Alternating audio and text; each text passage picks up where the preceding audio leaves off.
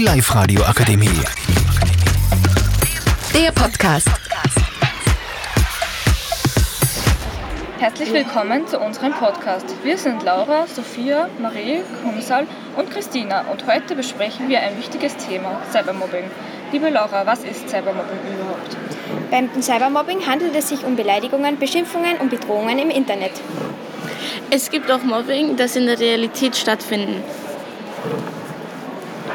Was sollte man deiner Meinung nach tun, wenn man von Cybermobbing betroffen ist? Sophia. Man sollte sich an vertrauenswürdigen Leuten wenden, zum Beispiel an die Eltern, Freunde oder an vertrauenswürdigen Lehrern. Gibt es Strafen, wenn ein Cybermobber erwischt wird? Ja, es gibt Geldstrafen oder die Eltern werden angezeigt.